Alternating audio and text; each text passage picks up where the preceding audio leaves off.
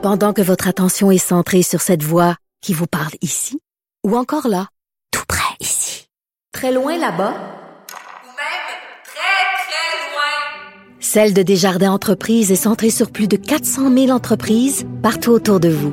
Depuis plus de 120 ans, nos équipes dédiées accompagnent les entrepreneurs d'ici à chaque étape pour qu'ils puissent rester centrés sur ce qui compte, la croissance de leur entreprise.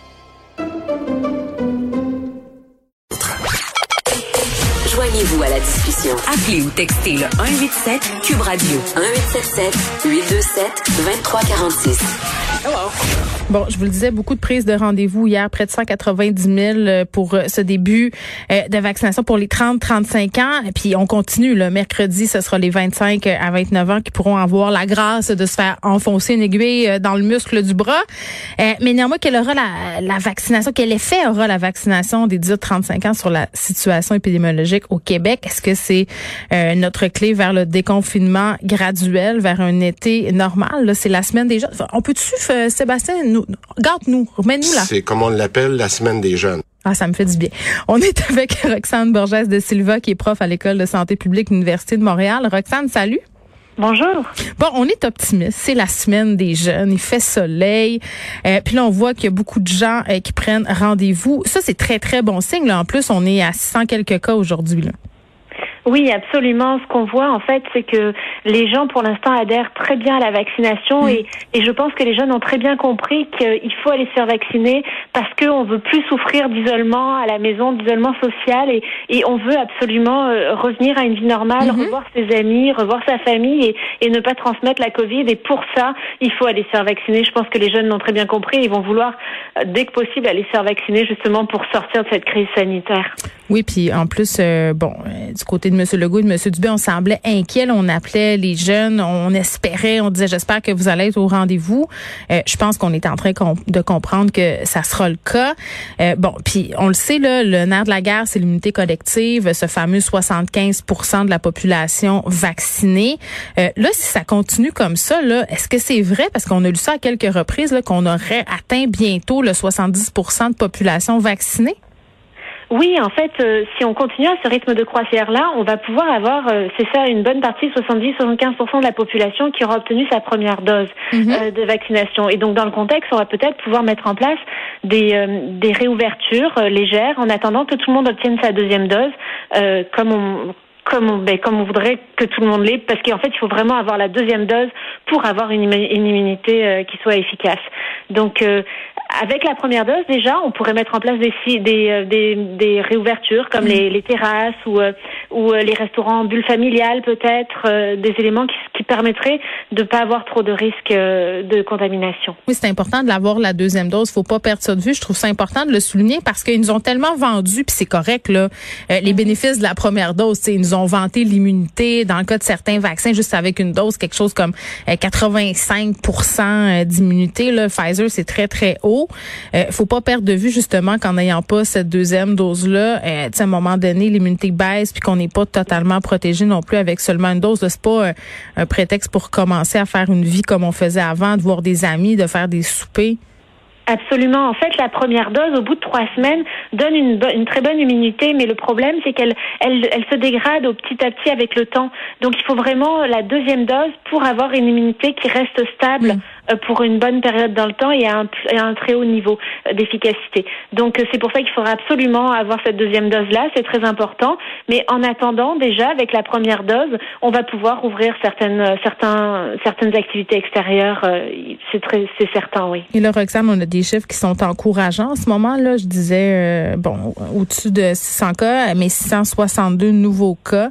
on a quand même six décès supplémentaires. Je pense qu'il faut pas perdre ça de vue jamais. Là, il y a encore des gens qui COVID. Il y a encore des gens euh, qui n'en décèdent pas, mais qui ont des complications très graves. Il y a encore des gens qui ont la COVID longue. Donc, on peut être optimiste, je crois, avec ces chiffres-là, mais il faut rester prudent aussi. Oui, il faut rester prudent et il faut rester prudent aussi avec les chiffres d'aujourd'hui parce que c'est la fin de semaine, euh, la fin des mères. Exactement, et on a eu beaucoup moins de tests au cours de la fin de semaine, de tests de dépistage.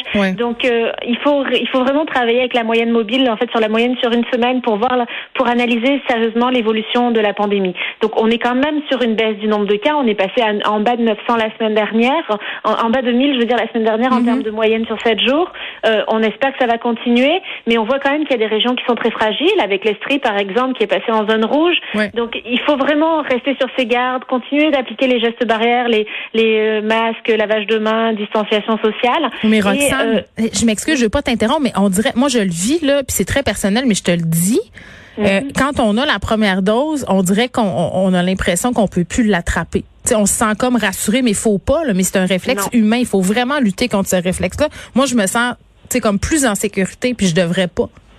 Mais c'est sûr que ça donne un certain sentiment de sécurité, mais il faut y faire très attention parce que tant qu'on n'a pas la deuxième dose, on n'est pas complètement en sécurité. D'autant plus si ça fait déjà un mois ou ben, si ça fait déjà deux mois qu'on a eu la deuxième dose et qu'on attend notre, notre la première dose, je veux dire, et qu'on attend notre deuxième dose, alors on est encore plus à risque de ben, que quand ça fait juste un mois qu'on vient d'obtenir la première dose.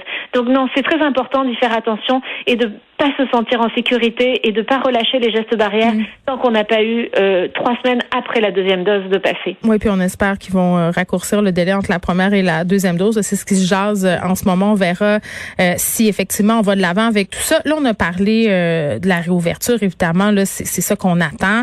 la semaine passée, on a parlé du plan de la Saskatchewan qui est associé au taux de vaccination. On pense à l'appliquer au Québec avec une petite nuance. Là, ici, on tiendrait compte de l'indice épidémiologique par région ça veut dire que, par exemple, euh, l'Estrie en ce moment pourrait euh, rouvrir plus lentement que Montréal. Vous comprenez ce que je veux dire? Euh, donc, est-ce que est-ce que c'est une bonne idée à adopter ici au Québec cette stratégie-là graduelle de rouverture? Oui, absolument. En fait, il faut tenir compte à la fois de la vaccination, mais également des indicateurs épidémiologiques pour s'assurer d'une réouverture sécuritaire.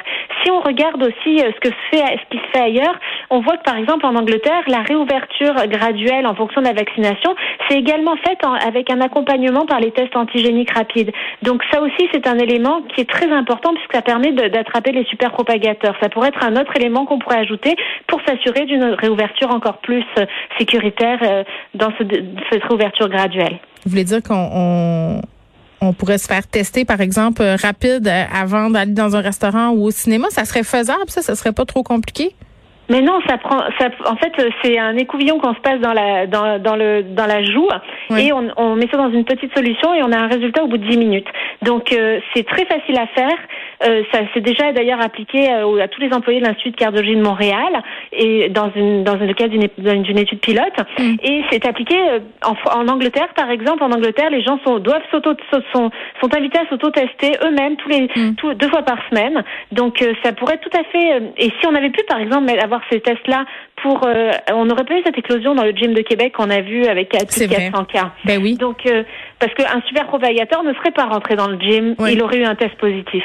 Donc, euh, avec ce type de test-là, qu'on préfère passer avant de faire rentrer les gens dans les espaces clos, on pourrait ouvrir encore plus rapidement des, des, espaces clos où on aurait un grand nombre de personnes, puisque ça nous permettrait en fait de, de, ne pas faire rentrer des super propagateurs. Bon, Roxane, on s'est parlé à plusieurs reprises des objectifs là, que le gouvernement pourrait nous les expliquer clairement euh, pour nous motiver. Là, il était question de la preuve digitale de vaccination la semaine dernière. On sait qu'on va de l'avant avec ça.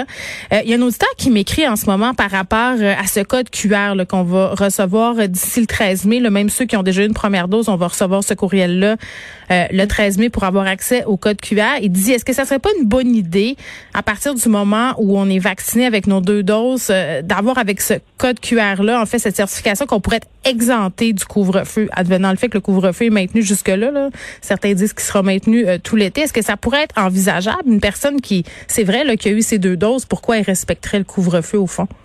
Mais la question à se poser, c'est est-ce que le couvre-feu doit être maintenu après, euh, ben oui. Euh, ben, enfin, je veux dire, suite au relâchement qu'on va avoir. Suis pas certaine que ça soit une mesure. Le couvre-feu a comme, a comme, en fait, a comme explication euh, ben, la mise en place du couvre-feu, c'est pour réduire les contacts sociaux. Donc, si jamais on a une bonne partie de la population qui est vaccinée et qu'on leur permet de se retrouver euh, euh en, ben, en, à plus que des bulles familiales, c'est-à-dire faire des petits rassemblements même en mm. intérieur, alors le couvre-feu n'aura plus lieu d'être. Et c'est fort probable que le couvre-feu euh, disparaisse. Par contre, par rapport à la preuve vaccinale, il faut faire attention parce que certaines personnes, pour des raisons personnelles, des conditions de santé ou des, des en fait, pour toutes sortes de raisons, ne peuvent pas avoir accès à la vaccination. Donc, euh, il faudrait faire attention aux, barrières éthiques, aux barrières d'accessibilité que ça pourrait créer en imposant ce, cette preuve digitale ou ce mm. passeport vaccinal dans nos restaurants ou pour le ou pour contrer le couvre-feu. Par contre, c'est sûr que... moi je trouve, ben c'est bien de le signer parce que moi aussi j'ai certaines réserves, mais peut-être que avec cet envoi de code QR, Roxane, on pourrait préciser que cette personne-là, par exemple, ne peut pas se faire vacciner pour des raisons de santé. Et ça, c'est une possibilité aussi qu'on aurait. Oui, c'est sûr, mais il faudrait euh, mettre en place un système d'exception euh, qui serait aussi peut-être complexe à mettre en place.